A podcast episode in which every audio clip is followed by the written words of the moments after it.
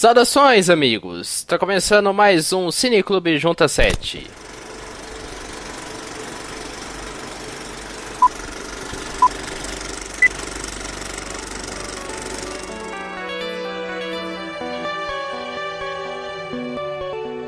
Pois é, eu sou Lucas Cabreiro e esse é mais um episódio do Cine Clube Junta 7, o programa em que a gente debate filmes conhecidos ou não e que valem a pena dar uma conferida. Essa semana eu tô aqui com ele, João Vitor Ribeiro, como vai? Salve galera, tudo bom com vocês? Temos ela também, o Atana Mello, oi! Oi, tudo bem? Tudo ótimo. Para completar a nossa mesa, temos ele, Matheus Botura. Como vai? Olá, galera. Vou muito bem, principalmente porque essa semana eu que indiquei uns filmes, então estou bem ansioso pelo que vem pela frente.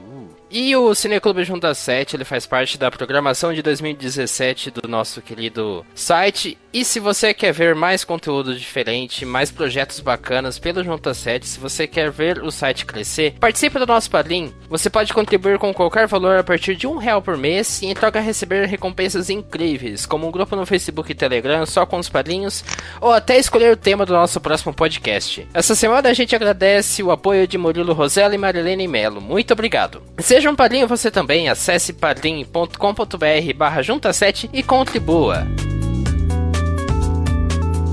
Mas vamos lá, essa semana quem selecionou os filmes foi o Matheus e a Watana. É, Watana, qual foi o filme que você escolheu? Eu escolhi Garota Exemplar, de 2014, com a direção do David Fincher. Isso aí. É assim que fala? Se não for, agora é. Tá bom. Fincher. Uhum. E Matheus, qual filme você escolheu? Eu escolhi El Clube de los Incompreendidos. É um filme de 2014 e tem o espanhol Carlos Sedes como diretor. Legal, legal, legal. A gente vai deixar Garota Exemplar um pouquinho de canto, a gente vai deixar ele para discutir no nosso segundo bloco do podcast. Mas antes da gente começar a falar agora, nesse nosso primeiro bloco, sobre o Clube de los Incompreendidos, eu preciso deixar bem claro para você que tá ouvindo que esse podcast contará com spoilers desses dois filmes. Então, se você ainda não assistiu nenhum desses filmes e quer fugir de spoilers, eu recomendo deixar esse podcast para ouvir depois, ok? Mas vamos lá, Matheus, conta pra gente qual que é a história de El Clube de los Incompreendidos. Então, o filme ele aborda a vida de adolescentes problemáticos que estão no último ano da escola, no caso, na Espanha. Em Madrid, se eu não me engano. Madrid, né? Isso. Em Madrid. Sim. A personagem principal desse filme é a Valéria, que quem interpreta é a Charlotte Vega. Ela mudou pra cidade junto com a mãe dela depois que os seus pais se divorciaram. Aí, no primeiro dia de aula, ela arranja uma confusão na escola com uma outra aluna e por conta disso ela acaba sendo obrigada a participar de um grupo de, de alunos no final das aulas. E dessa maneira, com, junto com uma outra galera com outros problemas envolvendo tanto escola quanto fora, surge o Clube dos Incompreendidos, que é o que dá nome a esse filme. Legal. E eu acho bacana que esse filme é o Clube dos Incompreendidos. Ao menos a, a impressão que eu tenho é que ele bebe muito da fonte de Clube do Sim. Filme de. Demais. É, então. Ele bebe muito da fonte e não é uma coisa ruim. O Clube dos Cinco ele marcou gerações, é um filme lembrado até hoje por, por trazer uma, uma visão bastante acurada do que, que, do que é ser adolescente e dessa fase do colégio que todo mundo passa e sofre e por aí vai. Eu acho até interessante que tem um dos personagens, o Bruno, que é interpretado pelo Jorge Clemente. Eu vou praticar meu espanhol hoje.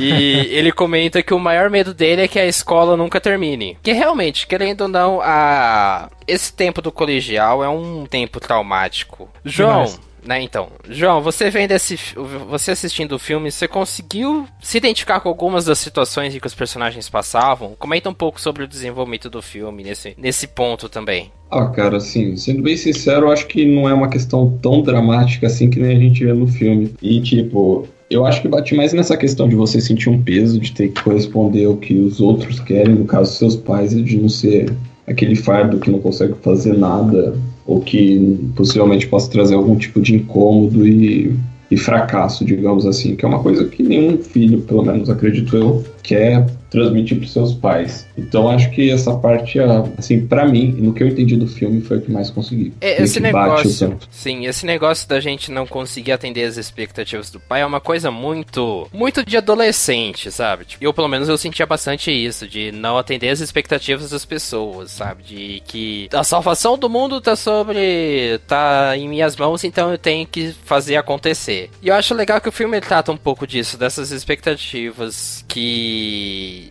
os adolescentes querem que sejam cumpridas, que eles querem mostrar que eles valem a pena no mundo. Que eu acho interessante até no começo que a personagem da Valéria, numa das narrações em off, é ela que narra em off, né? Isso. Ou é a Miri? Não, é a Valéria. É a Valéria, né? Então, ela, é, ela fala que o problema da adolescência é que você não tem as regalias de ser criança e nem as regalias e nem as vantagens de ser adulto. Você fica nesse meio termo, você não sabe se ainda é uma criança, se você já se porta como uma pessoa adulta. E eu acho que é interessante, esse filme trata um pouco do amadurecimento, né? Querendo ou não. Eu acho legal de que acompanhando os personagens, você vê um pouco desse amadurecimento de cada um e essa crescente, sabe? É, do jeito que os personagens começaram o filme, eles não terminam desse jeito. Eles não terminam do mesmo jeito, eles evoluem. E pra, pra uma coisa boa. Otana, você sente, você sentiu essa evolução dos personagens do começo do filme para o final e por quais motivos você acredita que teve essa evolução? Teve sim essa evolução desde o começo do filme até o final, porque no começo do filme eu acho que todo mundo era muito individualista, só era o seu problema, é, a situação que estava ali passando era, era só, só ele. Quando eles se conheceram no grupo, com a dinâmica, acredito que aquilo era um psicólogo. Sim. É, é o orientador da escola. É, essas as escolas do, mais dos para fora, assim, não é uma coisa que é muito comum aqui no Brasil, mas lá fora tem bastante escolas que nesse período colegial conta com um orientador, um, um é, guia, um tipo psicólogo. Uma pessoa que é, acompanha, né? Isso, um conselheiro. Então, aí ele, ele incentiva as pessoas a falarem dos seus medos, é, do que aflige e das situações que elas passam. E a partir disso eles aprendem a compartilhar, não a guardar para si nem viver o próprio problema. E quando ele,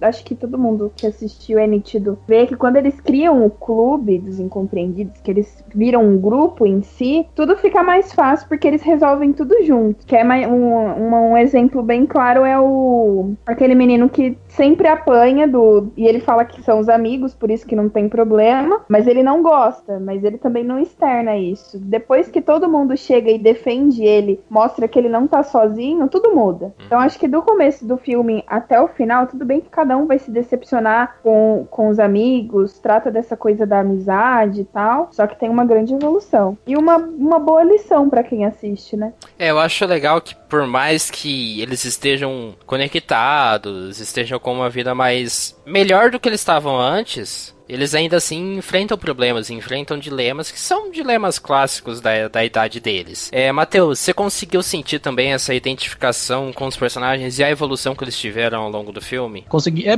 é consegui sim, mas eu não vou acrescentar muito porque é bem o, o que o Atana falou. No começo do filme ele tá aquele, aquela concentração de cada um com o seu problema que só começa a se abrir quando eles mesmos se abrem junto aos outros por um motivo ou outro e tem toda essa incorporação. Lógico que cada um com com seu problema e graus de, de, de, de problemas diferentes. Uns mais simples, que assim, entre aspas, mais simples, que é o caso do Bruno, que é o menino que sofria bullying dos, dos outra, outra vez, entre aspas, dos amigos, até o ponto da Eli, que tava naquele grupo porque ela já tinha tentado se matar uma vez, no final do filme ela tenta se matar outra vez. Então, é, essa parte da questão da evolução e deles crescendo como pessoas e como indivíduos inseridos num, numa sociedade, numa classe e tudo mais, numa faixa etária, eu acho que é uma coisa bastante palpável, né? Você não precisa pensar, refletir refletir muito sobre o filme para eu conseguir identificar isso. Mas eu acho que apesar de ser um filme bastante feliz nisso da evolução, de conseguir evoluir os personagens com uma certa naturalidade, eu acredito que ele tem muitos problemas e os problemas deles são principalmente no começo. Porque eu senti que foi um filme que ele começou de forma muito afobada. Sim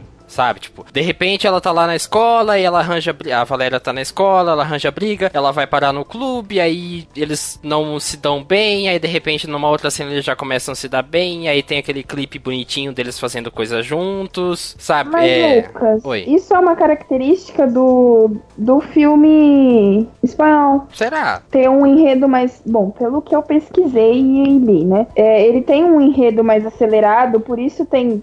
Eu acho que você achou que tem essa afobação. É que toda. eu achei que faltou desenvolver um pouco as individualidades de cada um. Tá certo que depois trouxe essas individualidades. É, mas no decorrer de do filme, acho que indica bem. Uhum. Mas eu Não, acho mas que. é engraçado Coisa que, que tipo, depois do joguinho de basquete, todo mundo vira amigo, chato. né? Tipo isso. É, então. É, Eu acho que é mais ou menos. Eu também achei. Tipo, começa todo mundo de cada um, daí ah, vamos jogar basquete, vamos, daí é como se criasse uma simpatia do nada. E isso é uma crítica que tem para diversos filmes que envolvem muitos personagens, que você não vê o desenvolvimento da amizade deles. Que nem teve Esquadrão Suicida, por exemplo. Você só vê a galera chegando, daí bate o primeiro problema, daí já é todo mundo brother, sabe? É, Começa a então. tirar foto. Tipo, você não tem esquece um a vida pouco... pessoal de cada um. Aham, você não tem um pouco a visão do antes dele, deles, desses personagens, sabe? Você só tem essa visão do durante, o Clube dos Incompreendidos, e o depois, depois. que é quando ele acaba e tal. Nesse caso, eu acho que o personagem do Raul Arevalo, que é o Martin, que é o psicólogo da escola, ele poderia ter funcionado muito melhor pra trazer essa construção do personagem antes deles estarem interagindo entre si. Porque Aham. pra mim, o orientador foi um personagem que ficou muito apagado e ele teria um potencial muito grande pra ajudar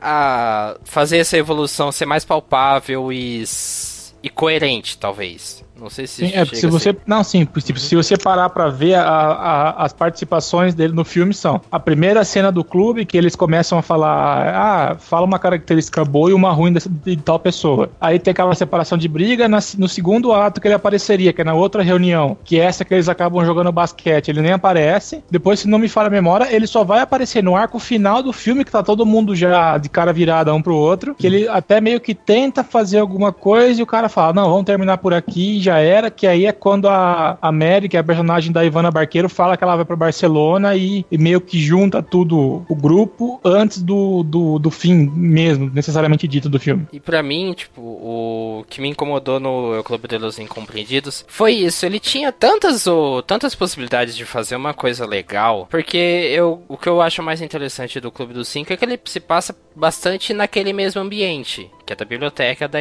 da detenção deles. E vai, sei lá, talvez o filme, o Clube de los Incompreendidos, ele deve ter ficado um pouco nesse receio de parecer muito Clube dos Cinco. Que ele tentou afastar um pouco a biblioteca. Sim. Mas, poxa, seria um. Seria tão bacana se tivessem mais cenas deles na biblioteca sentados, conversando sobre os problemas deles. Você só vê eles curtindo durante uma música, dando risada e por aí vai. Faltou uma. Isso União daí. maior. É, exatamente, um aprofundamento maior dos personagens. Porque são Esse que eu personagens. acho que é um, Pode falar. É isso que eu acho que é o principal problema de quando você tenta pegar de uma adaptação, é, tipo, pegar referências muito claras de um filme que já fez muito sucesso. É, você tenta se desviar daquilo, só que ao mesmo tempo você mama demais naquilo, que acaba fazendo que pareça aquilo, só que não desenvolva bem e o filme fica meio perdido nessa parte.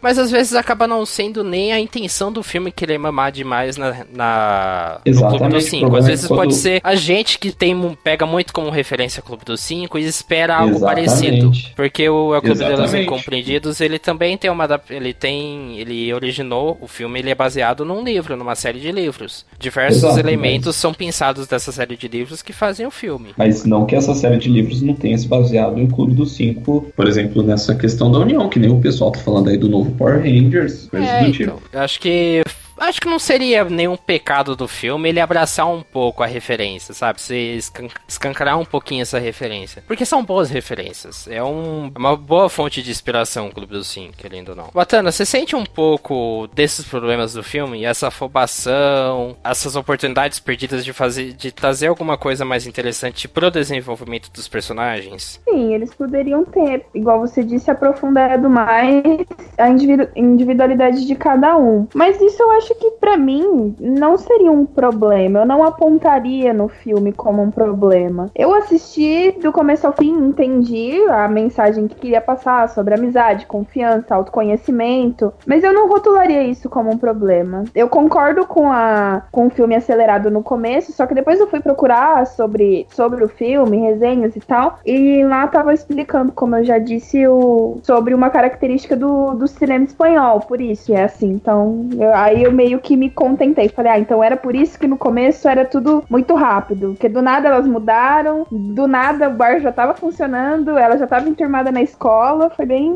A gente não vê o pai dela no Bom. filme, né? Não, mas eu Só acho que também. É, então. Eles só. Eu acho que também seria uma coisa interessante. aparece. Acho que seria uma coisa É, interessante isso trazer seria interessante o pai ou mais da mãe dele. dela, né? E da mãe dela, né? Mas a mãe dela até que aparece. Ah, é que eu achei É, no tão começo, raso. os conselhos. Não, isso sim. O filme é um Mas é filme como por si só, né? mundo. Tipo, se for ver. Como assim? Não entendi. não- não precisa muito desses outros elementos pra mostrar, porque é real mesmo. A intenção dele é só contar a história dos meninos. Mas E eu acho que precisa amigos, do suporte, pessoa, sabe? Eu acho que precisa do, do personagem de suporte, tipo, a mãe da Valéria, o chofer do Raul, o orientador da escola. Ele precisa, eles precisam um pouco desse suporte pra ajudar a crescer o personagem. O problema é que às vezes prolongaria muito o filme É. e não era a intenção do, do diretor, né? E fazer o filme, sei lá, ser muito denso, e Exato. reflexivo demais. Porque ele é um filme super leve. Matheus, é, desse-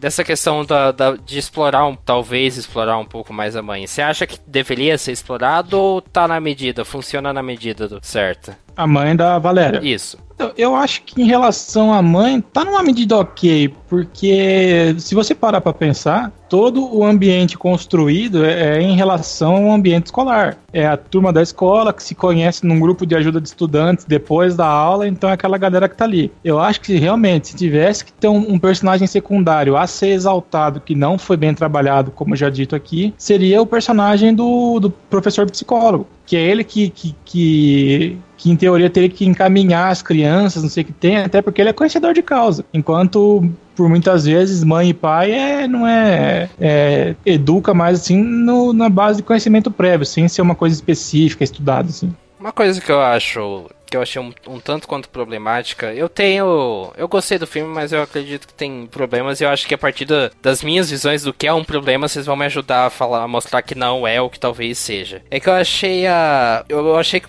os personagens eles, eles foram um tanto quanto incoerentes. Eu acho que principalmente na questão da Valéria, dela se apaixonar pelo Raul, aí dela começar a se engraçar pra cima do cara do metrô, o César, e o cara não presta, só que o Raul também fez coisa errada. Botana, você sente que a personagem ela parecia um tanto quanto indecisa e que poderia ser trabalhado melhor as motivações dela? Ela não. Eu não classificaria ela como indecisa. Uma que é o único cara que chamou realmente a atenção dela e que ela sentiu alguma coisa foi o Raul. O outro cara era uma diversão, um carinha legal que ela conheceu e todas as atitudes, todas as vezes que ele beijou ela foi tipo, partiu dele. Ele que tomou a iniciativa, por exemplo, de mandar uma mensagem por, por cada dia da vida dele. Que eu Sim. achei totalmente tosco. E ela sempre É. tentava afastar ele, né? É, e ela nunca respondia as mensagens. Se ele ligava, ela não atendia. Era tudo assim. Ela sempre deixou muito, pelo menos na minha opinião, ela deixou muito claro quem ela gostou desde o início e pra quem ela queria se envolver, com quem ela queria se envolver. Por isso que eu não acho que ela é confusa. Ela pode ser bobinha e acreditar nas pessoas e, e deixar ficar cega de amor, essas coisas. Só que confusa eu acho que não. É que não me desceu ela escolher o Raul depois dele ter traído ela com a, com a Eli, com a amiga. Ah, mas se bem que o Eu outro cara também foi um filho da puta. É, então. É, não, os dois eles mais. foram completamente cuzões com ela. Tá certo que, tipo, dadas cada um na sua equivalência e tal. O César foi bem mais cuzão do que o Raul. Tá certo que o César foi cuzão com os outros, não tanto com ela. O Raul foi mais Não, com com ela. ela, com ela também, porque É. ela acabou sendo presa por causa dele. Hum. Ah, mas o que, que é uma prisão? Ah, De boa. Sei lá, é. Antes um chifre do que uma ficha criminal. É, então. Mas, ô Matheus, o que, que você pensa dessas, dessas decisões dos personagens? Dá pra. Você acredita um tanto quanto coerentes, incoerentes? Não só na Valéria, mas nos outros também. Na Meri, no, na Esther, o Bruno. Então, todos eles foram meio que empurrados pra gente. A única pessoa que a gente conhece alguma coisa realmente antes do, do filme começar é a Valéria. Como ela é a protagonista, tem o. o- não é prefácio. Prefácio é coisa de livro. Tipo, tem aquela. O, a, ah, História de fundo, obrigado. pano de fundo. É isso tudo aí que vocês falaram. Uhum. que no trajeto da cidade dela até Madrid, ela conta o que tá acontecendo e tal e tal. Eu acho que uma, uma personagem que apareceu de uma forma muito abrupta e que, querendo ou não, tem uma importância gigantesca dentro do contexto do filme é a personagem da Paula Munhoz, que é a Alicia, que é amiga da, da Eli, que no final do filme a gente vai descobrir que é uma pessoa que a Eli via quando ela ficava extremamente depressiva, muito triste, e que a- às vezes que ela tentou se matar, essa, esse personagem da, da Alice aparecia pra ela. E tipo, a gente só vai saber quem é realmente aquela menina na cena do, do metrô. Quando, a Que mãe- a- quando ela liga pra mãe e tal. Isso. Mas eu meio que desconfiei quando- um pouco isso, sabia? Olha, eu Então, confesso não. que eu não acho que foi abrupto, porque é meio que um plot twist na história, sabe? Exatamente, a gente vai desconfiando, só que daí chega no final e você confirma, porque não tem como ela aparecer meio que com a personagem dando dica que ela vê a irmã dela morta, porque senão isso cortaria já o problema dela direto.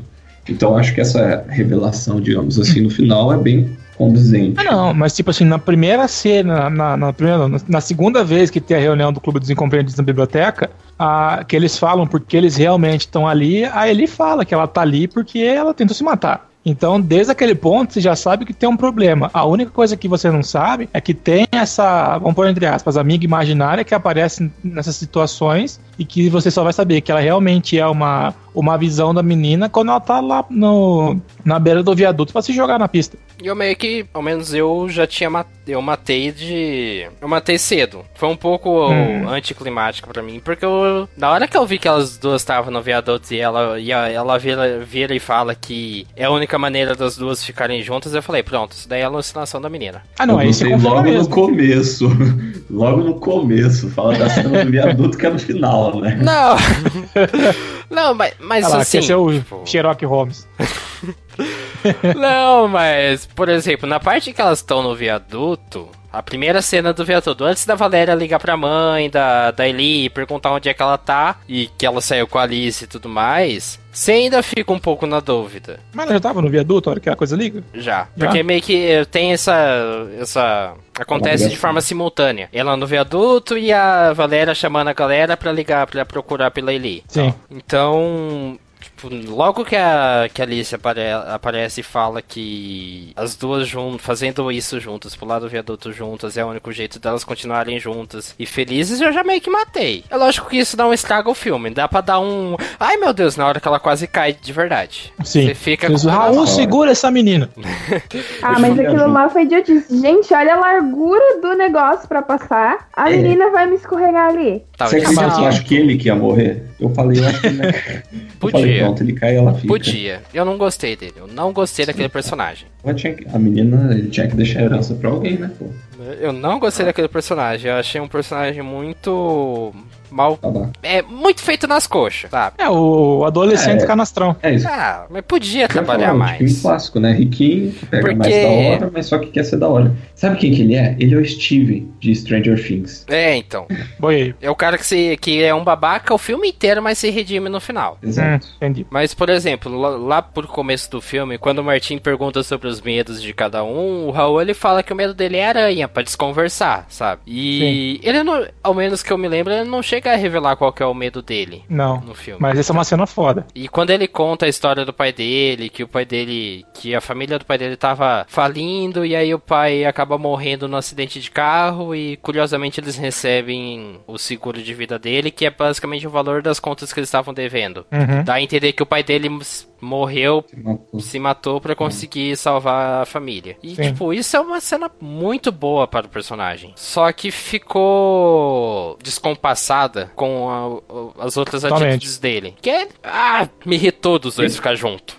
Não, mas só, só que, tipo, por exemplo, ficou descompassada pelo contexto que ficou um espaço de tempo muito grande entre a- aquela reunião e ele revelar ao mesmo tempo. Só que se você parar pra pensar, é, ia ficar muito distante o, o problema dele comparado ao problema dos, da galera da escola, porque a turma da escola era naquele, naquele nichinho escolar envolvido, não tinha o negócio da família por trás disso. Por exemplo, o medo do Bruno era que o colegial nunca acabasse. O medo da Mary é que alguém, como que ela fala? Que alguém conhecesse ela de verdade e achasse feio. Tanto que ela preferia, ela falou que ela queria ser vista como um bicho estranho do que como um monstro feio. Aí, não sei, pelo menos na minha percepção, eu acho que ia ficar muito distoante as, as situações pra estar tudo no, no mesmo nicho. E outra, até porque o cara é uma coisa muito particular dele pra ele soltar. Também. Porque meu pai se matou pra dar dinheiro pra minha família. Às vezes ele nem fala que ele é ricaço, sabe? Às vezes ele não mostra isso do personagem. Às vezes ele É. guarda pra ele algumas coisas que você não sabe muito bem como é que seria. Assim, tanto que ele fala que, que, que ele não é rico, são os avós dele que são ricos. É, vocês me convenceram nessa. Dá a entender um pouco das decisões dele. High five. É, então. É, Watana, dormiu. É, você tem alguma cena pra destacar que você acha interessante comentar? Uma. Ai, eu não, não sei se é uma cena pra destacar ou interessante comentar, mas é uma cena que me surpreendeu. A cena quando, quando a Mary está indo pra Alemanha, é isso? Pra Barcelona.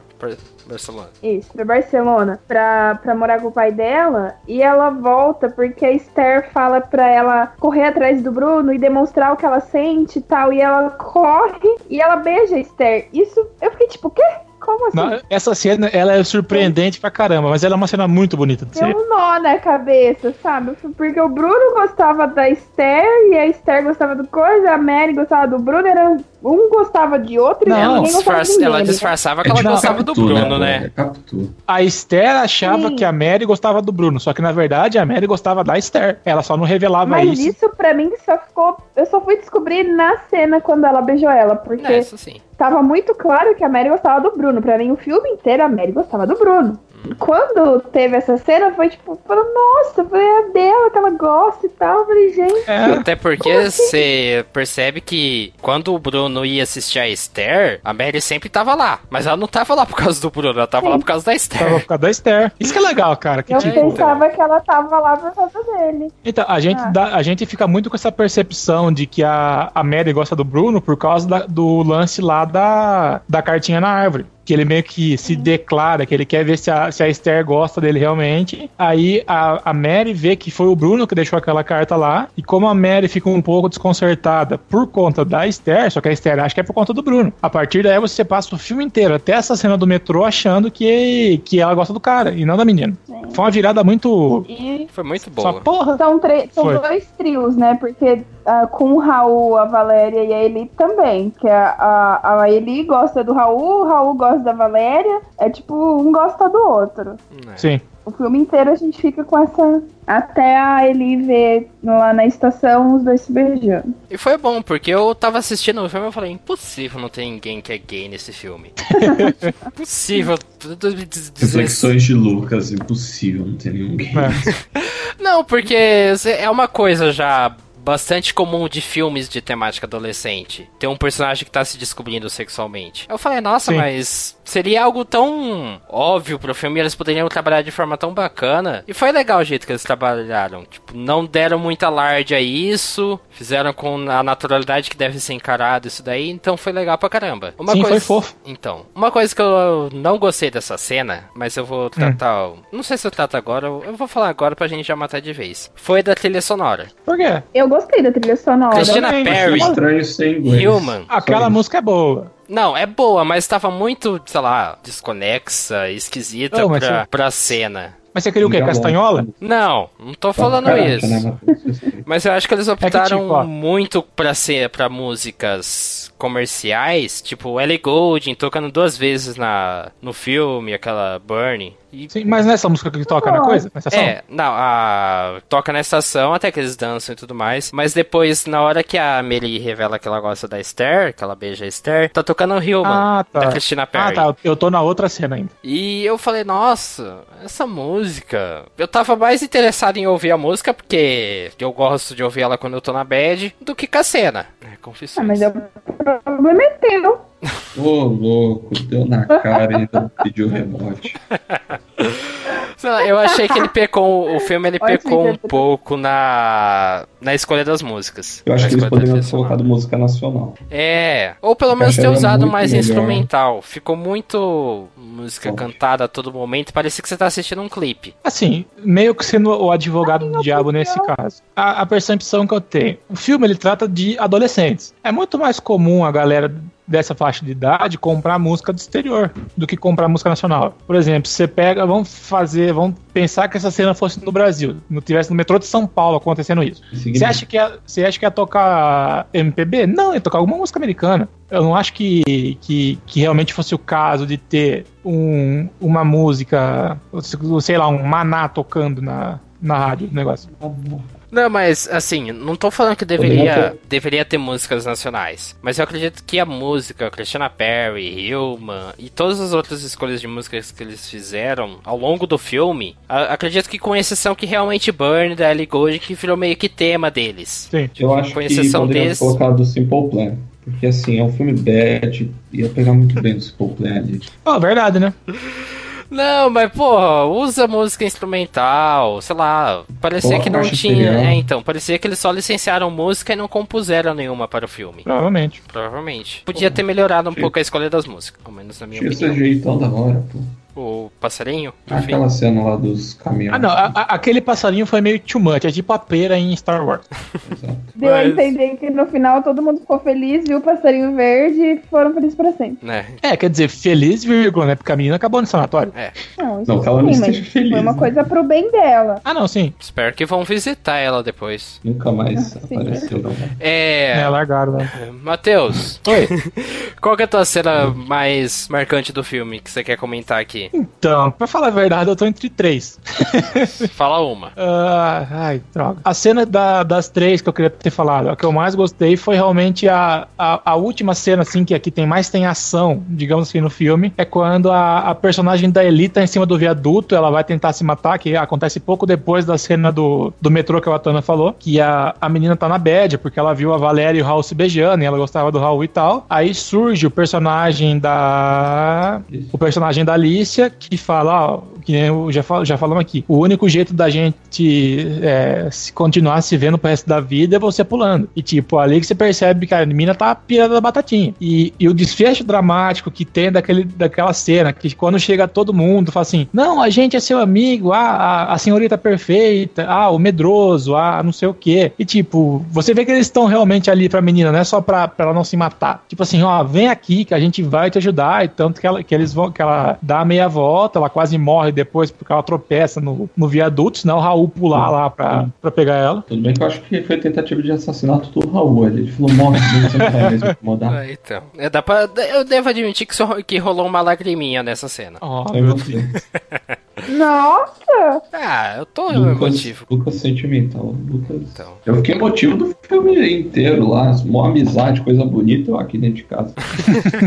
cara com namorada, cara. Mas pra mim, uma, uma cena que, eu, que marcou foi a, a conversa entre a Esther e o Bruno. Que, ela, que o Bruno ele comenta do, do treinador que a Hum. Esther tá se envolvendo e que ele não é lá a flor que se cheire. E aí ela fica revoltada com ele e fala: pô, é, não sei porque você pensa que eu vou me interessar por você, eu nunca sairia com você, você é um ridículo e que não sei o que tem. E detona o cara. Você fica com um pouquinho de raiva da Esther, mas o que eu acho interessante da cena é que ele traz um pouco de que. Por mais que eles estão juntos e por mais que eles estejam melhorando, na visão deles de que eles não são problemáticos, eles não são os pares da sociedade, eles são pessoas normais e que têm anseios e problemas igual todo mundo. Eu acho interessante que nessa cena mostra um pouco do preconceito que a Esther tem com as pessoas que estão perto dela. Uhum. Tipo, de que ela é a senhorita perfeita, quanto ela tá num, num lugar cheio de gente desajustada e errada e ferrada da vida, e que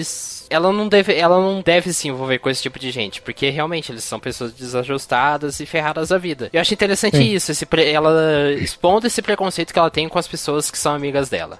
E como Ah, isso muda, que- isso como isso muda ao longo do tempo. Isso é bacana também. Uma coisa que é legal, eu não sei se a gente já citou essa cena aqui no, no, no podcast, mas o Bruno ele vai atrás da, da Esther pra falar isso, porque a Esther ela tem um envolvimento com o técnico de time do, de vôlei dela, ela é meio que apaixonada pelo cara, e o cara aproveita e tira, tira proveito dessa situação, tanto que o, o Bruno vai falar que ele já teve problemas em outras escolas por questão de, não lembro se foi assédio ou abuso de outras alunas, aí que ela fala que ela não esperava isso de você, e parará, parará. É, João, você tem alguma cena que chamou sua atenção que você quer comentar aqui? Cara, no geral não teve nenhuma cena assim, realmente. ah, tem, eu gosto assim daquela cena da festa. E eu acho que a cena do túnel do skate, quando o cara lá se. Quando o cara leva um quebra-morcego da parede.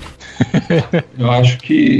Assim, é a cena assim, que eu achei mais forte, falando pessoalmente, que eu fiquei tipo, putz, o cara se quebrou ali. Eu falei, cara, isso vai dar merda. Eu sabia que ia dar merda. Que tipo de filme? Tentou imitar as vantagens de ser invisível com o cara no skate, né? Verdade, e, né? E morreu. E morreu. Mentira, não sei se morreu, mas. Também não sei se É, paraplégico. Mas eu acho que foi essa, não teve nenhuma assim significante. Ô, Tana, a gente já comentou do filme aqui e tudo mais. Pra gente encerrar, o que, que você pensa do final do filme e do filme como um todo? Ele é um filme que satisfaz, que faz bem? Qual que é a sua sensação com o filme? O filme me agrada, não é um final que eu achei tosco ou totalmente sem nexo. Acho que acabou de um jeito ok. Aí acabou mostrando que tudo que eles construíram ao longo do filme serviu de alguma coisa. Tanto é que a Ellie não pulou do viaduto. E eu acho que foi uma coisa boa. E eu gostei do filme, assim, como um todo. Chorei horrores, porque o Matheus me indica um filme desse na minha TPM. Ah, não sabia.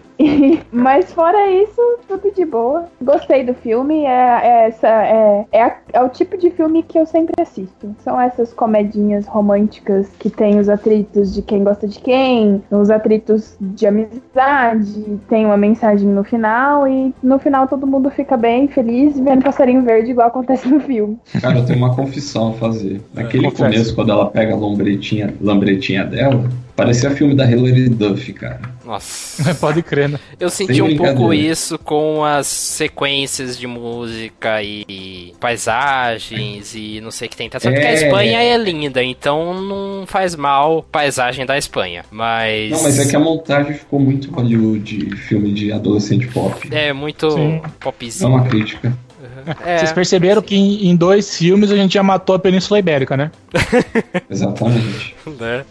É, pra mim, o filme, olhando no geral dele, é um filme que tem problemas, como qualquer um. Não existe filme perfeito, todo filme tem lá seus problemas. E ele deixa escapar algumas boas oportunidades, mas ele é feliz no que ele faz, sabe? Ele é bem feito. O que acho que a coisa que, mais, que me incomoda ao máximo nesse filme seria as escolhas de trilha sonora e condução da narrativa, por ser um pouco afobado, gastar muito tempo com esses clipezinhos, essas montagens da pessoa, do, da galera curtindo a vida, adoidado, sabe? Cansa um pouquinho isso e me incomoda. E os personagens, eles inter estarem interpretando colegiais e serem velhos. Parece série da, da CW mal feita, que é tudo gente de quase 30 anos interpretando personagens de 16. Lógico não, que... você tá falando bobagem. Por que é bobagem? Não, não é bobagem. Porque a, a, Não, não, calma. Deixa eu... Eu, eu fui meio abrupto agora, perdão. Ah, é que assim, a única personagem realmente muito mais velha é a Andrea Trepati. Os outros, quando o filme foi gravado, eles tinham tudo ali 20, 22 anos. Eles convenciam. Que, Mas em comparação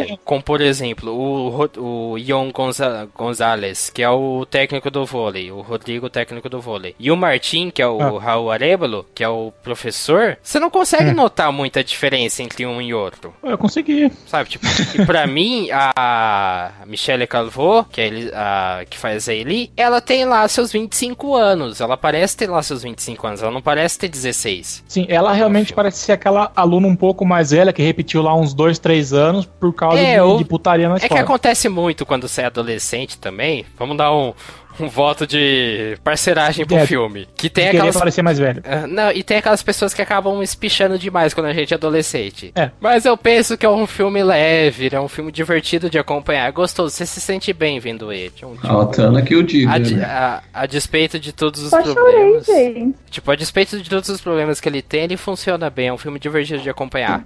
Matheus, Final satisfatório, Oi. conclusões sobre o filme. Cara, assim, como fui eu que indiquei esse filme, eu acabo meio que sendo suspeito para falar qualquer coisa dele, porque realmente foi um filme que é, a primeira vez que eu assisti no ano passado, eu fiquei extremamente encantado por ele, e tanto que eu que, eu que de, cantei essa bola. Em relação ao final do filme, eu gosto do jeito que ele acaba, porque ele é um filme totalmente água com açúcar, sessão da tarde, e que, que você pararia para assistir. Que tipo, ele tem um meio que sessão da tarde, meio que malhação, ele tem uma coisinha. O, o o desfecho dado para todos os, os personagens também acaba me agradando, tanto que eu comentei antes da gravação que o final da, da Mary, que quando ela tá em Barcelona, ela tinha aquele blog que todo mundo na escola queria saber quem que era, e, e esse blog acaba virando um livro que, que aparece a capa do, do livro durante o filme, que é o é, Tengo um Segredo, El Diário de Mary. Esse, esse, esse título de livro, e junto com o nome do autor que tá na capa, que é o Blue Jeans, que seria o pseudônimo pseudônimo da Mary, eles são realmente um livro e um pseudônimo que existem.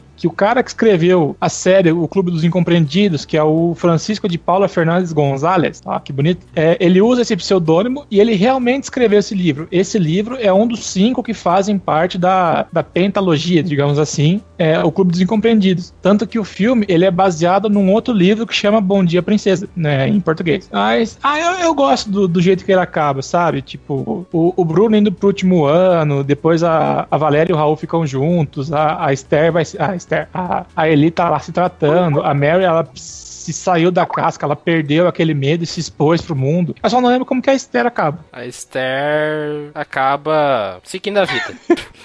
é, João, pra terminar, o que, que você pensa do filme, no final, as sensações dele? E já deixa sua nota aí do filme, 0 a 10. Eu gostei bastante, assim, do final do filme, porque é aquele filme que você assiste meio que esperando já o final, meio que você já idealiza como é que ele vai terminar, e, cara, não tem nada de demais, é um filme gostoso de se assistir, bem leve, tipo, e se for, e a minha nota, e a nota que eu dou pra ele é um, é um 8. Legal.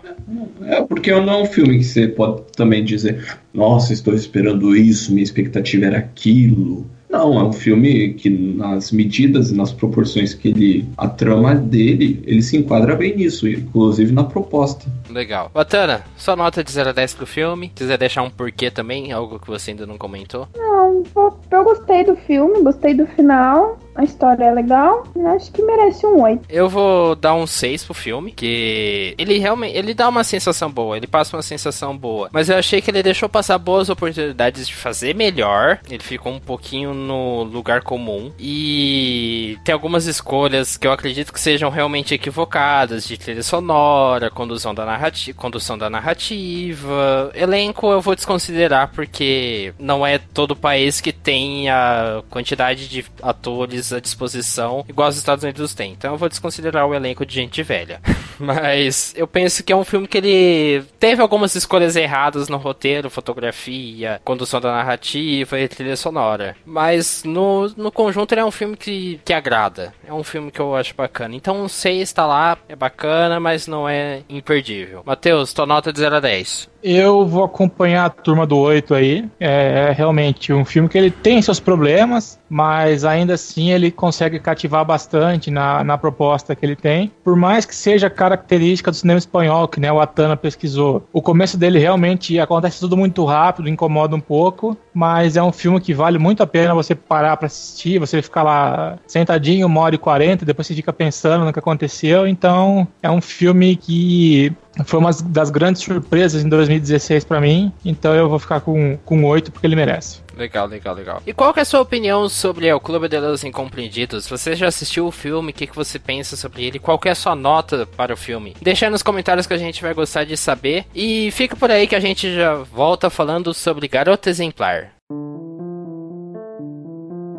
Mas vamos lá, Garota Exemplar. Garota Exemplar foi a escolha da Watana. Watana, conta pra gente qual que é a sinopse do filme, qual que é a história dele. Então, é, o filme conta a história da M. Dani. É Dani que fala, gente? Se não for, agora é. é fala Dan, tá, da, mais. Da, da Amy, que ela desapareceu no dia do seu quinto aniversário de casamento. E o marido dela, que é o Nick, encontra a casa toda revirada e nem sinal dela. Tudo indica que ela foi sequestrada ou que ela foi atacada e sequestrada, morta, tudo isso. Só que tem todas as, todas as, as pistas apontam pro marido dela. E tu, todas as suspeitas caem sobre ele, embora ele alegue sempre que ele é inocente. E à medida que todas as revelações sobre o caso dela vão se desenrolando, fica claro que a verdade não é um forte nem tanto dela e nem dele, do, do Nick e nem da Amy. Ele, é, eles, o, os dois são um casal bem complexo de se entender. É um suspense, na minha opinião, muito muito bom. Só que aqui a gente vai ter um debate bem bacana, porque eu li o livro antes de assistir o filme e acredito que os meninos não. Então,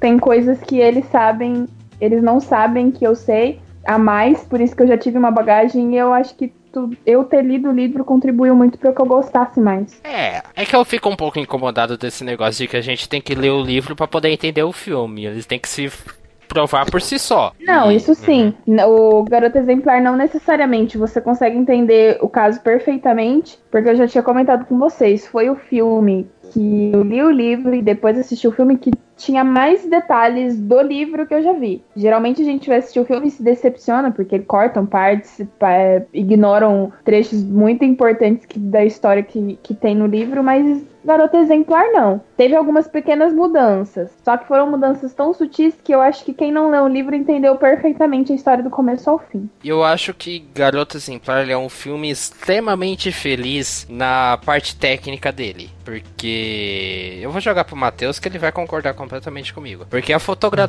a fotografia do filme é uma coisa sensacional na é verdade? Sim. Aham. Discorra sobre ela. Cara, é. Assim, vamos pensar. Ele, ele tem pouquíssimas partes em Nova York que tem uma. Acabei com as casinhas de subúrbio que a gente vê em. Uhum. Mas aquele clima de cidadezinha do interior, de. Ah, é subúrbio também que fala, né? É. De que não é aquele centro populacional, aquelas casinhas com, com gramado, sem cerca, depois cena no inverno também que é bonita. É, a, a locação depois, mais pra frente, aquele, a, né, aquele meio que acampamento que a, que a Amy vai se esconder, é bonito também. O, a casa no lago também, que depois aparece o, o Barney, não o, o dinossauro.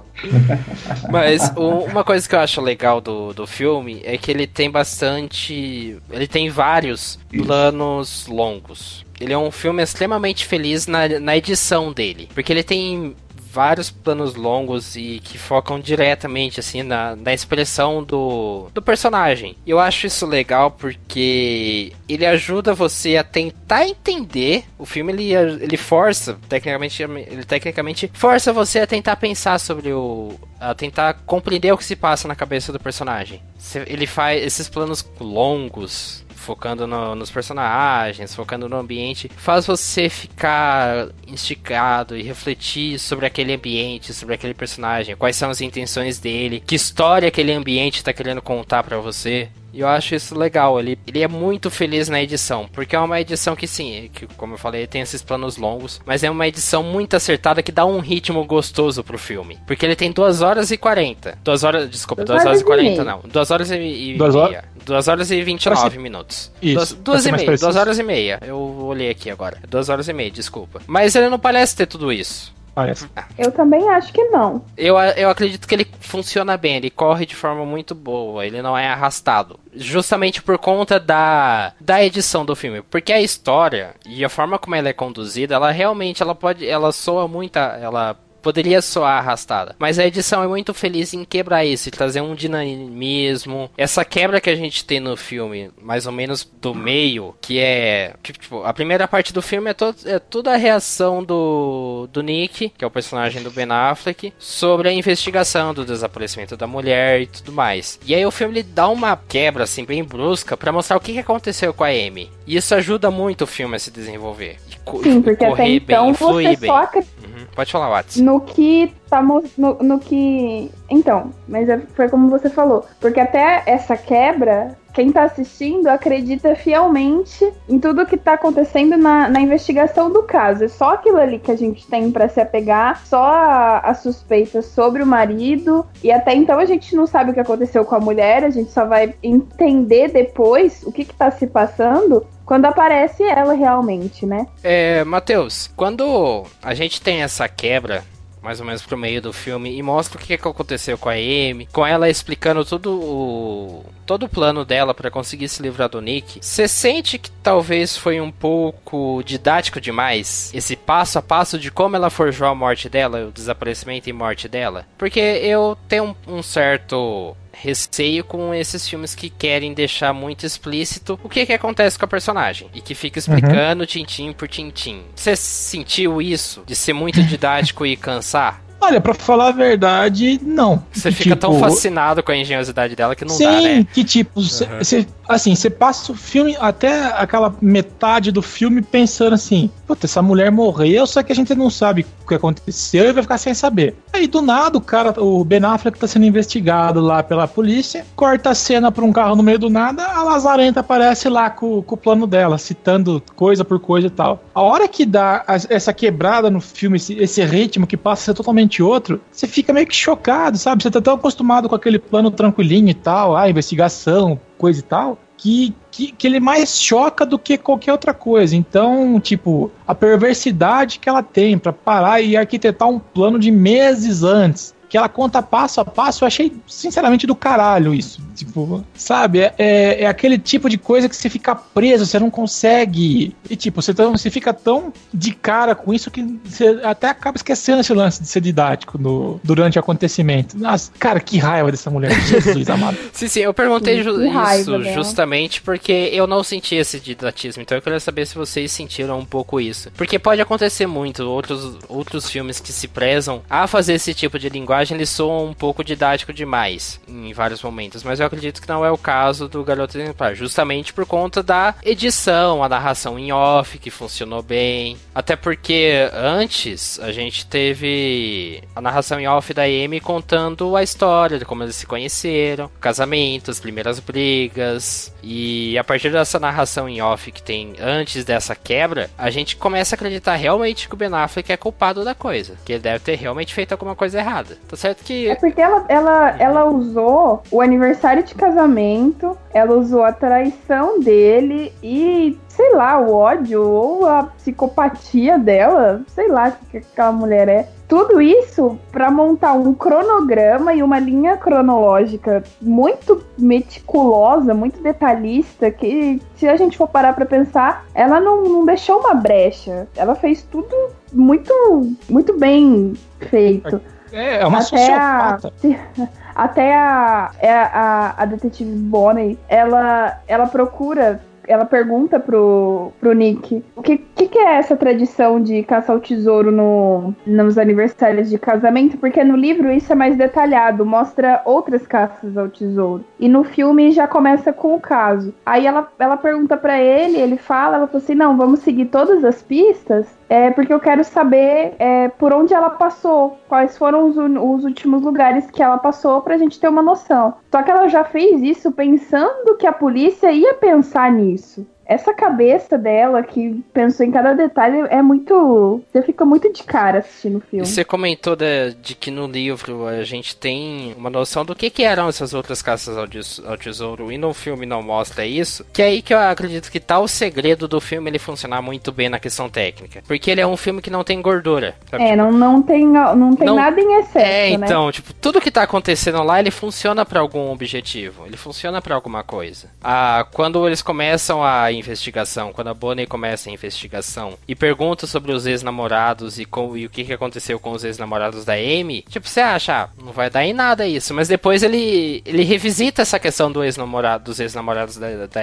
da Amy e traz um, uma importância para a história. Porque aí você começa a perceber que esses planos meio loucos da Amy não é a primeira vez que isso aconteceu. Então, tipo, dá um, dá um porquê da existência desses, desses personagens. Não é um. Porque acontece muito assim desses filmes de mistério que eles começam a caminhar o roteiro para um caminho só para despistar. Esse não, o Garoto Exemplar não, é, ele é um filme bastante seguro de si no caminho que ele quer seguir. Por isso que eu, ele é muito feliz no roteiro. Até certo ponto. Ele não é perfeito. A gente vai chegar nos problemas dele daqui a pouco. Mas, o João, hum. o que, que, você pensa dessa questão técnica do filme, da edição, dela querer contar uma história e de, do filme, apesar da duração, ele não ser um filme maçante? Você concorda com a gente? Acredita que ele tem algumas gorduras que poderiam ter sido cortadas ao longo do filme? Cara, no, no geral, eu gostei bastante do filme, mesmo com aquele meu, meu hate sobre o final. mas, foi, mas é que, assim, dá raiva, não é que o filme é ruim, é que o final dá raiva, que você fica querendo que a mina se ferre, né? Mas, assim, numa questão de, de enredo e tal, o filme é muito bem construído pelo que a Watts disse, é por conta do livro, que praticamente usou ele de base, então. E você vê que ele tem um desenvolvimento que, assim, do, do da, assim, do começo até a metade, o filme, ele, é, eu achei ele meio parado. Eu confesso que eu achei ele meio cansativo, com aquele negócio que você começa a achar, ah, foi o Ben Affleck, será que aconteceu alguma coisa? Aí depois eu tinha sacado, eu, eu, eu pensei até que ela tinha forjado tudo isso para fugir. Aí eu pensei isso, deu uns 10 minutos, comprovou que era verdade. Eu sei que são Sherlock Holmes, não tem jeito. E tipo, daí depois você fica, você fica tenso, porque você quer saber o que vai acontecer, você quer saber como o filme vai acabar, você quer saber se vão descobrir o que aconteceu com ela, e tipo, o filme começa a te prender. Eu acho que tem algumas pontas soltas no enredo. Tem, porém, eu acho que é mais pro final mesmo. O filme que o, o jeito que o filme se encerra é mais problemático do que o andamento do filme. Mas, obviamente, não como filme, mas como fator pontual de cada. É o filme ele se mostrou tão tão calmo e tão coeso no, no decorrer dele que parece que o final foi meio afobado, né? Eu não digo nem afobado, isso eu achei meio estranho, tudo bem, sim. Mas só que não é nem essa questão, é tipo. É que eu não queria pular direto para essa parte, mas já falando, é por exemplo, a mulher volta e acabou, sabe? Ah, o FBI pegou o caso e acabou. Tipo, mano, ah, e só porque ela vai estar grávida quer dizer que, que, não pode acontecer nada, sabe? Ela matou o cara, não tinha câmera. O que, que aconteceu com as câmeras? Eu não entendi aquele, aquele teatro dela lá. Ou ela apagou tudo, só que ninguém apaga uma, uma coisa assim, geralmente tem senha. Tipo, o FBI voltou, Ben Affleck prestou queixa, a detetive lá ficou em dúvida também e acabou aí do nada. Então tem umas coisas assim que se você for analisar logicamente. Mas você concorda que o filme teve esse final? É, teve esse final de propósito? Foi uma coisa planejada? É, o final aberto ele um foi um pouco proposital. Se, se o plano dela tivesse se o plano dela tivesse dado tudo certo, se o cronograma dela tivesse incriminado realmente o, o Ben Affleck, ele, ele tivesse sido preso, ela tivesse cumprido todo aquele cronograma de desovar o carro, é, fazer as denúncias para ele e depois se matar para acharem o corpo dela no rio, você não acha que teria outro desfecho? Tudo isso foi meio que pensado pro plano dela não dar certo, para ele não ter sido preso e para mostrar que, que, sei lá, é, é, eles, eles, os dois são um casal, tanto ele quanto ela, eles não lidam com a verdade. No começo, não sei se vocês prestaram atenção nisso, é, eu me atentei nisso pelo livro. No começo, eles tratam a, a verdade, eles têm um, uma promessa, um compromisso de que eles não vão mentir um para um outro. A partir do momento que ele começou a trair ela com a Luna, a cabeça dela ou ela deve ter surtado, ela deve ter pirado e ela foi se vingar. Tudo isso partiu de uma vingança, na minha opinião.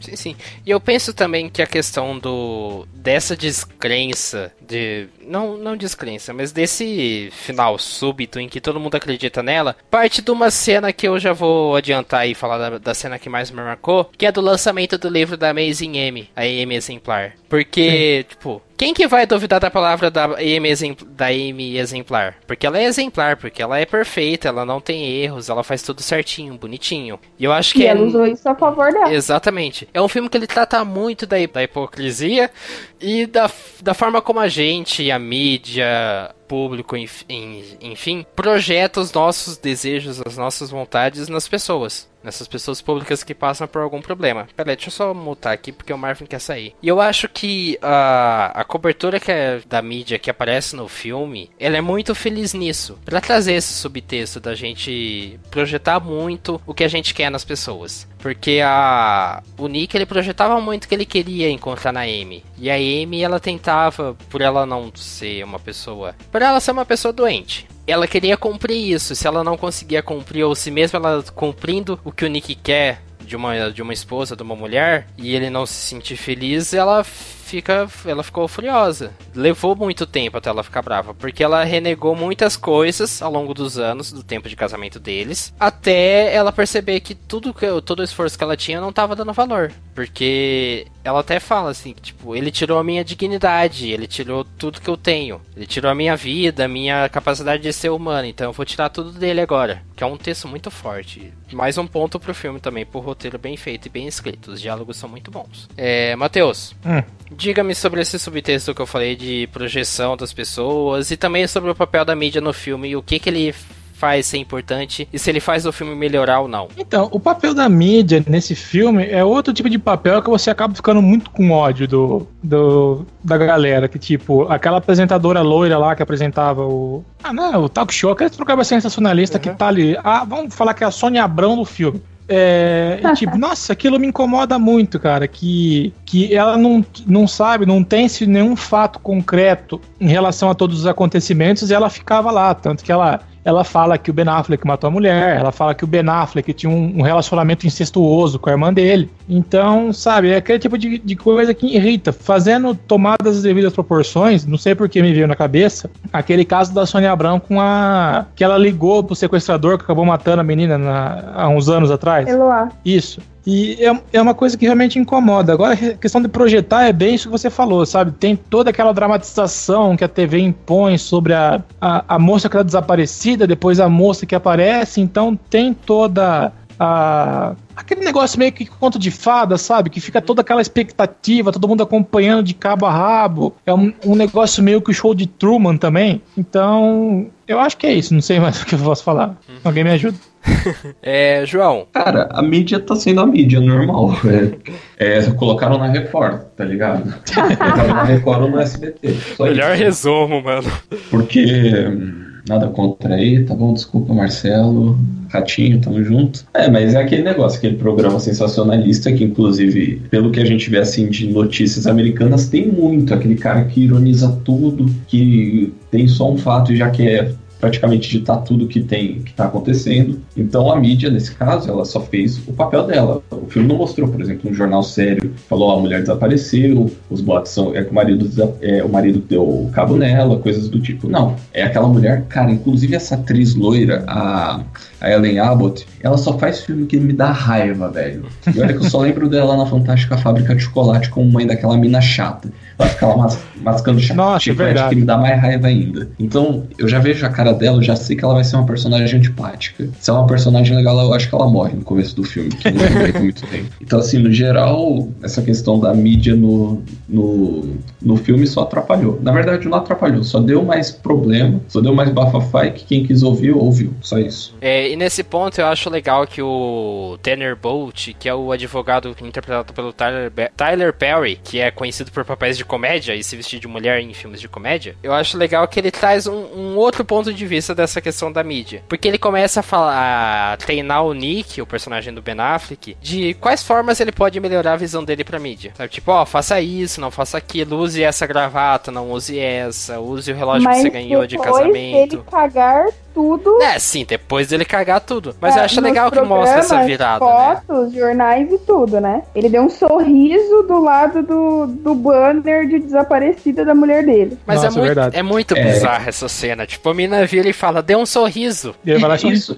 isso que eu achei estranho. É como se o personagem dele tivesse meio aéreo todo o tempo, sabe? Tipo, a hora que ele vai tirar lá foto com a mulher e dar risada. Isso eu também. Eu, eu fiquei pensando, pô, será que ele é um psicopata e não lembra que fez? Sabe? É porque ele não tava não. se importando. É, ele, ele fala foi, que ele até ficou feliz porque ela sabe, foi embora. Tipo, ele foi, ele foi levado pela, pela correnteza, ele foi levado pela forma que tava acontecendo as coisas. Porque para ele tanto faz, tanto fez. Foda-se a esposa dele. Porque ele ia pedir o divórcio e tudo mais. Então, ele tava tentando disfarçar essa, essa indiferença, mas o cara tava um pouco se lixando. E acho que, que nisso, ele tentando disfarçar essa indiferença e essa indiferença acabava, acabava transparecendo para as pessoas que acompanhavam o caso, que aí todo todo mundo começou a acusar ele e até a gente acreditava que ele podia ser o culpado. Então eu, eu acho legal, foi o que a Watana realmente falou. Ele carga tudo e depois entra o Tanner Bolt, o personagem do Tyler Perry, pra, pra arrumar a casa. Pra mim, o Tanner Bolt foi um bom personagem. Ele foi uma boa, uma boa adição para o filme. E eu acho legal esses personagens que eles entram no meio que pro meio do fim pra dar uma guinada, pra dar um, um fôlego maior no filme. Tanto ele quanto do Neil Patrick Harris, o Desai Collins, ou Desi Collins Collins.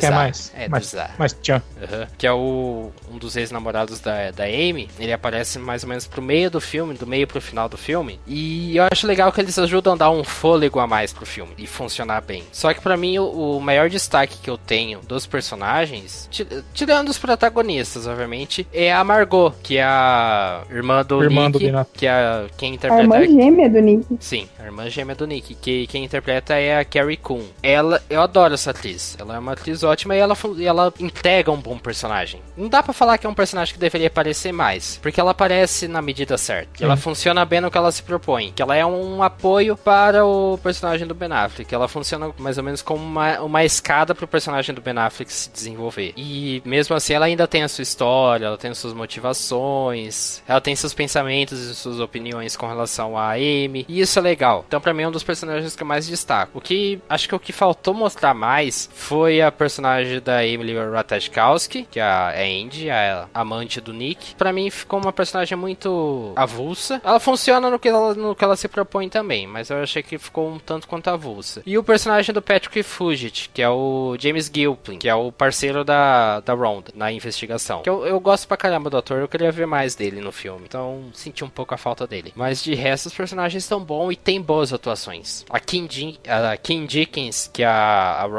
Ela tá muito boa no filme. É. Watsi, manda as suas considerações sobre os personagens e as atuações que você acha interessante destacar. Ah, dos personagens, eu acho que todos eles interpretaram tudo muito bem. Dou uma valorizada na, na Amy, que é a atriz, que eu não sei falar o A nome. Rosamund Pike. Ro- Essa aí. é mesmo. Ela, pra mim, ela incorporou totalmente o olhar dela, a encenação, quando ela.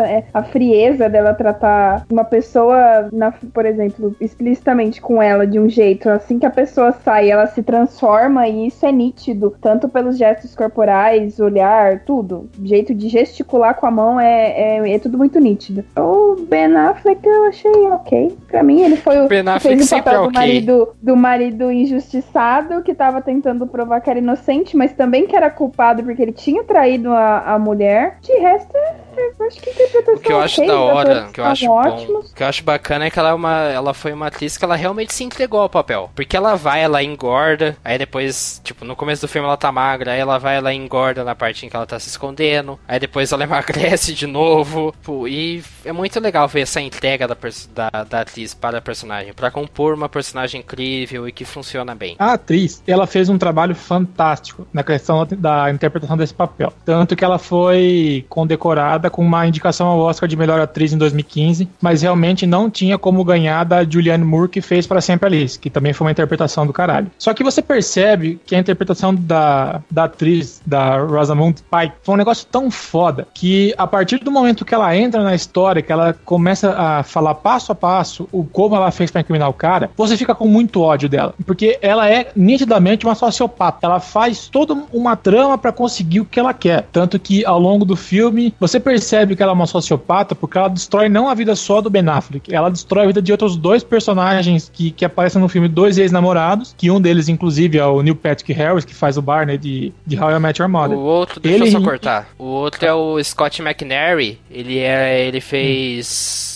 Batman vs Superman. Ele é o carinha da cadeira de rodas que explode. Olha só, essa eu não sabia. Sério? Sim? Nossa, ele tá tão diferente. É, prossiga. Ah, então, é, esse todo o, o rolê que ela faz, você percebe que ela é uma pessoa totalmente desequilibrada, que, que ela vai fazer o que é necessário para destruir a vida de uma pessoa, tanto que ela não destrói só uma, ela destrói três. Então, é isso aí, Fábio. É, João, comentários sobre a atuação da Pike? Cara, eu achei impressionante a atuação dela, porque ela é aquela atriz que, se você olhar bem a atuação e a- o rosto casa com, a, ca- casa com a atuação de psicopata. Tudo bem que eu nunca vi um psicopata na minha frente. Só que quando eu imagino, eu imagino exatamente isso. Ela não tem expressão nenhuma, cara. Tipo, você nunca sabe o que vai acontecer. Isso que me dá uma tensão no filme. Você não sabe, por exemplo, naquele final que ela estica a mão pro Ben Affleck, você não sabe se ela vai matar ele, você não sabe se ela vai cuidar dele, você não sabe, cara. Aquilo. Você vê que a atriz realmente se encaixou muito bem nesse papel, não é à toa que ela foi nomeada a mais de 30, a mais de 30 prêmios aí. Então ela, a Rosamund Pike tá sensacional. E o Ben Affleck é um ator que eu gosto pra caramba também. Eu gostei da atuação dele. O cara. É que assim, se for pegar o personagem do Ben Affleck, não é um personagem muito emotivo. É, não exige muito gente- dele, né? É, Por isso exatamente. que eu falei que ele é só o marido é, suspeito do caso de- do desaparecimento da mulher que tenta provar que é inocente. Fim. Sim.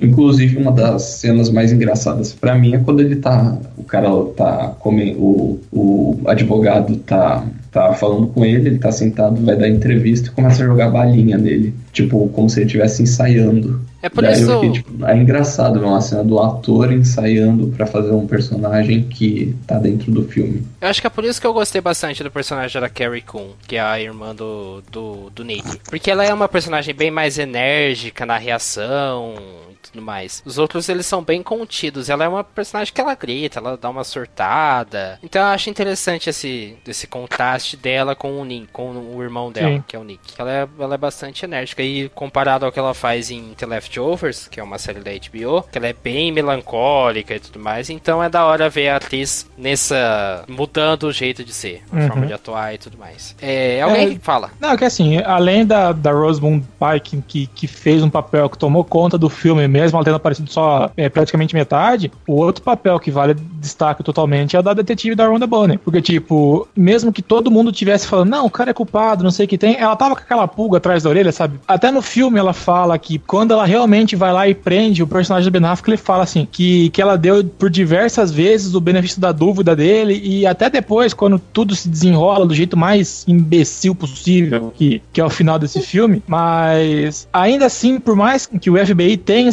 encerrado o caso, você percebe que ela não tá feliz com, com, com, com o desfecho que ele teve. Que ele, que o, até o Ben Affleck fala, mas você não terminou as, as investigações, né? Ela fala assim, não, eu terminei. Só que ainda tem aquele gostinho de, puta, se, se tivesse mais uns 15 minutos de filme, ela ia descobrir o, o, o rolê todo, sabe? É que aí entra realmente o que eu falei, tipo, ela era a Amy exemplar. Ninguém ia duvidar dela. Foi a mina, foi ela alega ter sido estuprada. Não, mas a detetive desconfiou. Quem que vai ouvir uma pessoa enquanto tá toda a opinião pública co- achando, acreditando nela? Então, mas deveriam. Amy, né? É, Mas é aí que o filme tá, até o filme é uma, eu acho o Garota Exemplar uma crítica, né, uma crítica muito boa sobre a, o papel da mídia nessas coberturas e por aí vai. A gente devia ter assistido o filme pra fazer o podcast da mídia em tempos de treta. Pois é. Né? Mas eu acho que ele, ele, é- ele critica bastante isso. É, João, você tem alguma cena pra comentar que marcou? Ah, cara, eu acho que é da cena que revela todo o plano dela e que você você vai vendo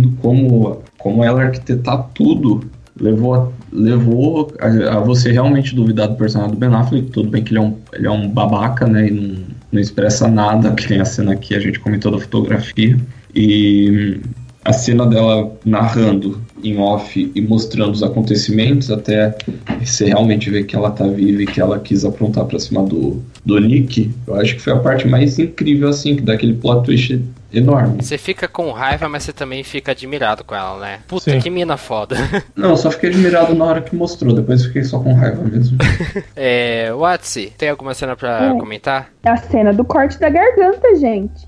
Puta, eu ia falar essa isso, também. mas eu preferi ficar quieto, eu achei muito clichê. Nossa, que agonia aquela cena, Jesus amado. No livro é diferente. No livro ela dá alguns calmantes pra ele, meio que embebeda ele e amarra ele na cama como se ele tivesse se suicidado. Ali foi totalmente, ah, como se ele tivesse se suicidado não. Depois ela corta a garganta dele, só que como se se fosse era outra história. Ali depois que da relação sexual, durante a relação sexual, ela pega e corta a garganta dele de uma forma muito fria. Bem, é uma Quem cena tem- muito gráfica, né? Muito. Sangue Só caindo. que é uma cena muito Ugh. bem feita. Nossa, é a ótima cena. Você- Incrível. Sim, eu até também- demais.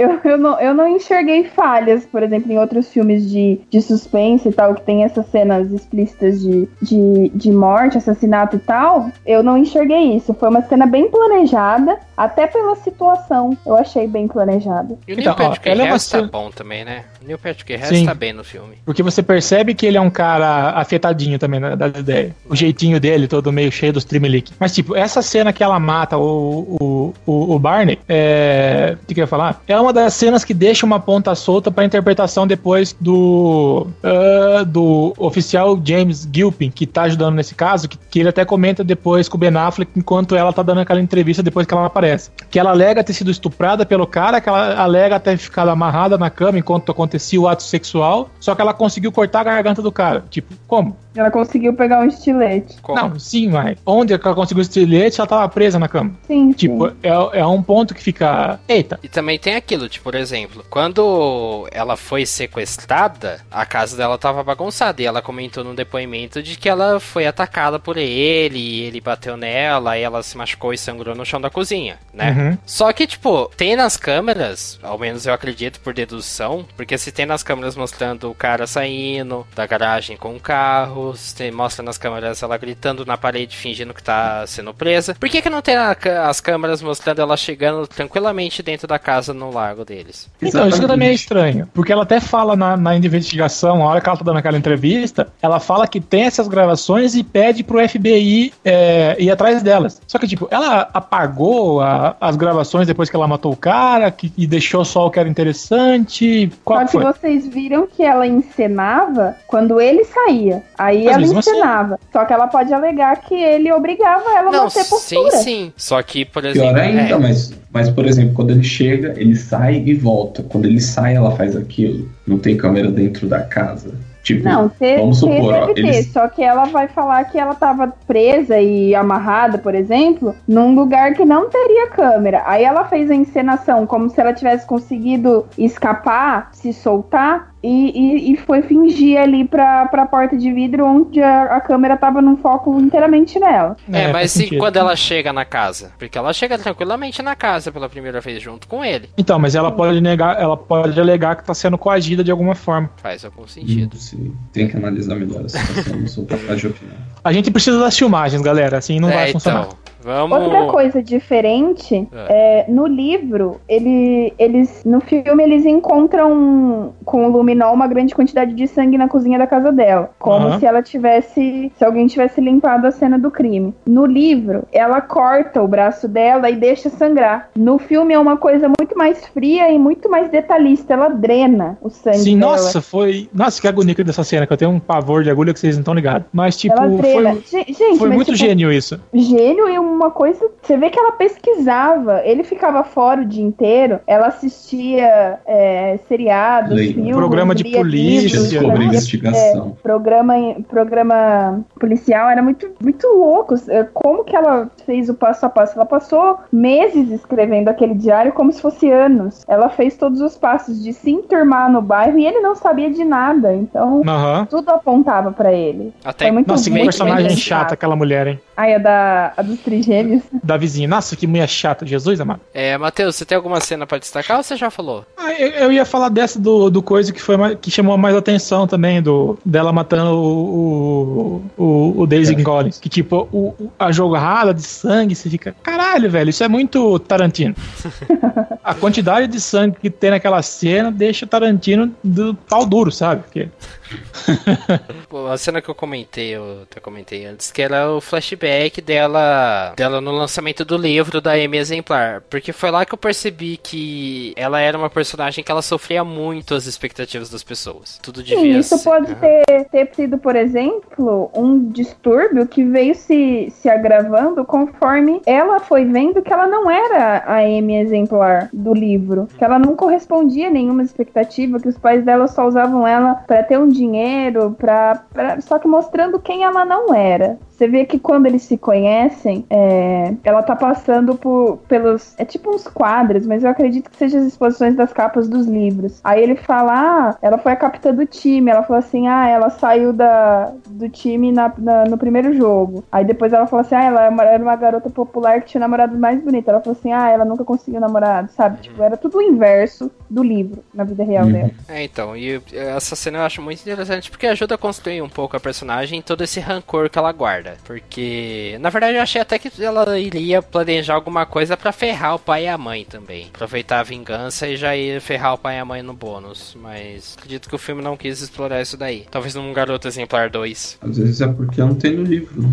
Ah, sim, mas é, a gente tem que exercer uma. Cada que vai adaptar o livro tem que exercer uma certa liberdade criativa também, né? Até pra mudar Claro. alguns, alguns detalhes e tudo mais. Mas eu gosto muito da cena em que tá tanto a Amy quanto o Nick se preparando pra entrevista final, lá perto do fim do filme. Até que ele segura ela e joga ela contra a parede. Tipo, Aquela cena é poderosa, sabe? porque mostra Tipo, ele tá pirando, né? é, então. Porque mostra completamente o quanto que ele tá tendo que renegar em prol da imagem dele e o quanto que ele tá na mão dela. Porque ela ainda Porque ele tem. quer, né? Ah, porque ele. Então, é em parte porque ele quer e em parte porque ninguém vai acreditar nele. Hum. Tipo, ele tem essa noção que ninguém vai acreditar nele, vai todo mundo acreditar nela. Então ele fica meio putaço com isso. Alguém tem O, o alguma? pai do o pai do Nick, que é que ele tá num, como chama? Asilo? Num asilo. É, ele aparece muito mais no livro. é, tanto é que ele contribui para as investigações no livro, porque ele vai pra casa dele, ele mexe em provas que, que é da polícia. Ele tem uma participação muito maior. E no, no filme ele só aparece aquela hora que ele fugiu do, do asilo e ele encontra o, o Nick na delegacia porque ele tá lá pra, pra prestar queixa que a mulher dele desapareceu e depois a gente não vê mais. Mas você acredita Vê que o filme. que é- Você acredita que o filme perdeu e não dá foco pro pai dele? Não, isso não. Só que você vê que o Nick ele não gosta de ser comparado ao pai. Tanto é que a irmã dele fala, cita algumas vezes, tipo, ai, você tá agindo é, exatamente igual o papai. Aí ele já corta e fala, não, eu não sou igual ele e tal. Aí depois que ela descobre a traição,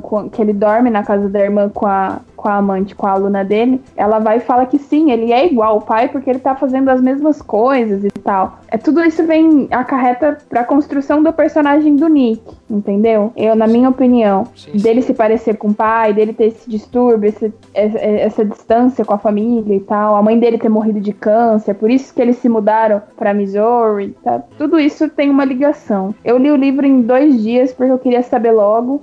E o livro é contado de uma forma diferente. Tem a narração no filme da Amy, aqui tem a. No livro tem. São capítulos intercalados. É, uma ela conta e um ele conta. Então a gente tem dois lados. No filme é, é um só, né? É, tem as suas divisões, mas ele é uma forma mais constante, não tem essas quebras. Até porque eu acredito que ficar 2 horas e 29 minutos indo e voltando nos núcleos iria cansar muito. Sim, isso Então sim. acho que foi uma decisão acertada realmente eles quebrarem isso meio que do meio pro final do filme. Mas já que a gente tá falando do final, vai, João, discorra sobre o final. Descasca. Descasca. Ah, cara, o final dá raiva, o final me deixa irritado. E eu acho que deixa muita ponta solta. Tipo, a mulher volta e do nada acaba, acaba, acaba a investigação. Foi pro FBI, que é maior do que a polícia, e acaba a investigação. Ben Affleck praticamente não tem poder de voz ali pra falar: olha, aconteceu isso, isso isso. Não tem prova, mas aconteceu isso, isso isso, me sinto seguro.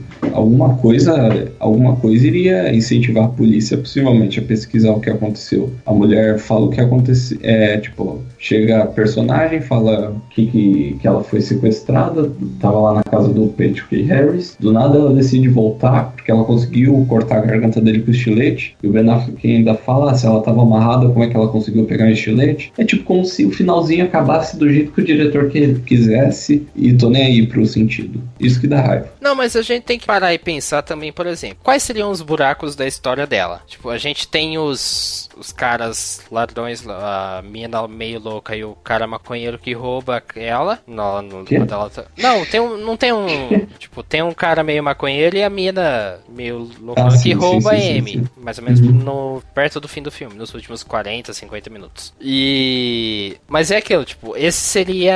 Eles poderiam utilizar isso como uma ponta solta que pode culpabilizar a Amy. Só que, pô, os caras eles vão denunciar? Pô, eles vão falar com a polícia, o maconheiro e a mina que roubou ela? Não vai. Claro que não. Então. Aí, tipo, Neil Patrick Harris tá morto. Perdeu mais uma evidência. Ninguém no cassino viu ela, ninguém em nenhum lugar- outro lugar viu ela. No cassino chegaram a reconhecer, só que eles, eles conseguiram Disfarçar. despistar, né?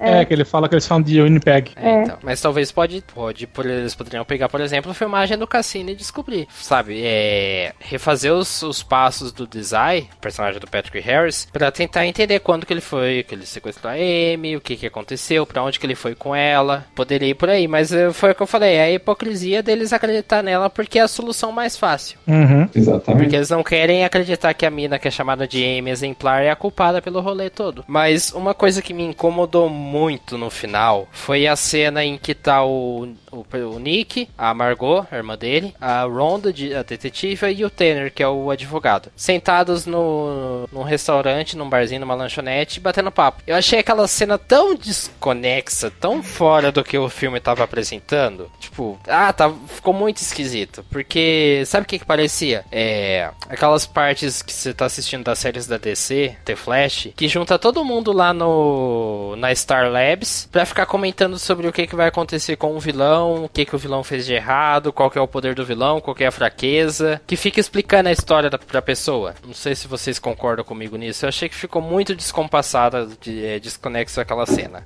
Mas eu não sei, ela tava no hospital ainda, não tava? Acontece depois que ela chega na casa, depois da cena do chuveiro e tudo mais. Que aí estão eles no bar sentados comentando sobre o, o caso. Eu achei muito pouco quanto desconexa, sabe? Baixa. Não sei se vocês tiveram essa impressão também. Wats, é, comenta aí, o que, que você pensa do final? Se ele, você já falou, né? Ou não? Não, né? Já, eu já falei que o final foi, na minha opinião, foi premeditado pra. pelo plano dela não ter dado certo. Óbvio que o final não é o que todo mundo espera, porque todo mundo quer ver Ela se dá mal. ela Ela cobrir morta. a verdade sobre ela e ela se ferrar. Mas eu gostei Mas- do final, eu achei o final bom. Essa cena me incomodou muito, mas o final ele funcionou bem. Porque ele, eles continuam seguindo essa questão da hipocrisia, do, da projeção das pessoas e tudo mais. É, Matheus, manda sobre suas cons- considerações sobre o final e fala sobre o filme em si no geral, pra gente encerrar já. Assim, o filme em geral é um filme que, que ele surpreende. A, a virada que ele dá no meio, introduz- reintroduzindo o personagem da Amy, só que agora com a, com a, com a, com a, com a verdadeira face dela, isso im- impressiona a ponto de você ficar perplexo com tudo que acontece. O final, como vocês já falaram, eu também tava na torcida pra ela morrer. Tipo, alguma coisa tinha que acontecer, ela tinha que cair da, da ponte, ela, ela precisava morrer, ela não tinha que ter continuado viva. Porque a volta dela, por mais que livre a cara do Ben Affleck de, de todas as acusações, é um negócio que não faz muito sentido. Porque, tipo, ela volta,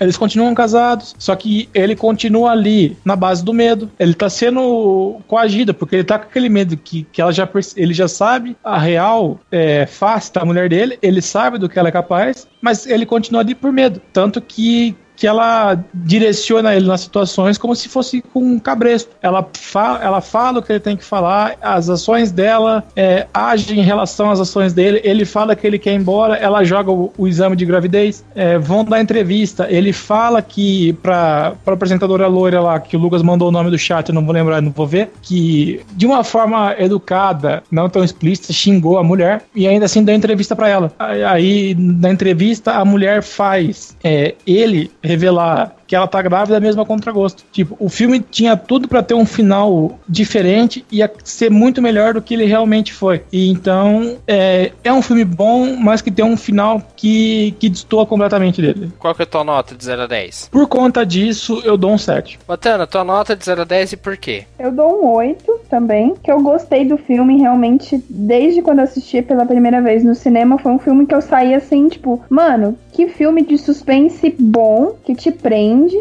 Só que peca no final, mas peca porque no o final não acontece o que a gente quer. Eu acho que só por isso vale meu 8. Tem sim, legal. Eu vou dar um 9. Nossa. Uh, Então, porque ele é um filme muito feliz nas escolhas de edição, a, a- a técnica dele é muito boa, é muito bem feita, a trilha sonora é ótima. David Fincher, né? David Fincher, o cara é foda. E a atuação também é bacana, todo mundo, todos os personagens funcionam bem, eles têm boas atuações, eles entregam o que o roteiro pede, mas realmente o final eu achei que ficou afobado. Eles fizeram muito na pressa, deixou pontas soltas, umas cenas desconexas, como eu falei, essa da lanchonete, deles batendo papo. Isso meio que cansou, isso meio que não não que cansou, mas meio que prejudicou um pouco a experiência pra mim. Mas o filme ele funciona muito bem porque ele tem um ritmo bom apesar dele ser longo. E isso pra mim é ótimo, um filme que ele é longo, completo, Tipo, completo no que ele quer se propor e que funciona bem. Então, pra mim, um 9 tá ótimo. Mas, João, tua nota, 0 a 10. Ah, cara, é complicado, porque se for num quesito filme, o filme em si, toda a sua construção, eu também daria um 8 ou 9. Agora, se fosse pelo meu gosto, eu daria um 7. Porque, assim, é o que o Matheus falou e é o que você falou. Então, a média entre 8 e 7, 7,5, pronto.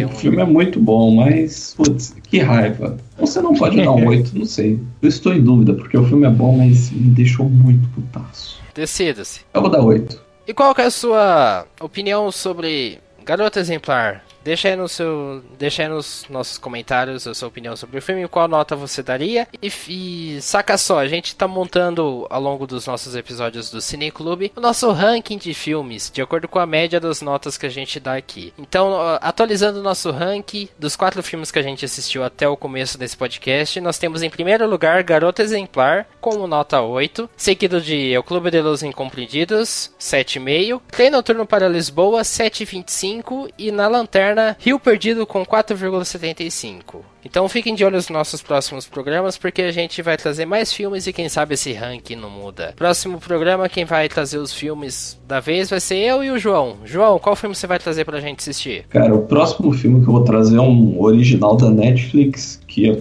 é protagonizado pelo John Boyega, que faz o fim de Star Wars. Faz o fim aí de Star Wars The Force Awakens, que se chama Imperial Dreams. Como ele era um Stormtrooper, agora esse filme conta a versão dele do sonho imperial que ele tinha. Ele nunca foi uma decepção. Não, brincadeira, é um drama meio na pegada procura da felicidade. Legal, e legal. bora ver se é bom, porque eu tô, tô botando uma certa confiança nesse filme. Legal, legal. E o filme que eu vou trazer pra gente é um filme de 1998, que é aquele filme que você certeza já assistiu, mas você nunca assistiu, que é dirigido pelo Peter Weir. Weir. É o Show de Truman, o Show da Vida, estrelado pelo Jim Carrey. É, vamos ver o que, que a gente pensa desse filme. Eu já assisti ele antes, mas eu nunca assisti ele, realmente de parar pra assistir. Então vai ser bastante interessante a gente debater sobre eles. Se você tiver interesse, assista os filmes também e manda pra gente a sua opinião sobre eles, pra gente, quem sabe a gente não lê aqui no, durante o programa. Para isso, você manda um e-mail para juntacast.gmail.com, não só com a sua opinião sobre os filmes que a gente está assistindo, mas também outras sugestões de filmes, críticas, sugestões, ideias para o Cineclube e para os outros programas do, do Junta 7. Não esqueça de acompanhar o nosso site, junta7.com.br, seguir a gente no Twitter, Facebook e Instagram. Esse é mais um Cineclube Junta Cossetti, muito obrigado e até a próxima, galera. Tchau, tchau. Falou. Tchau.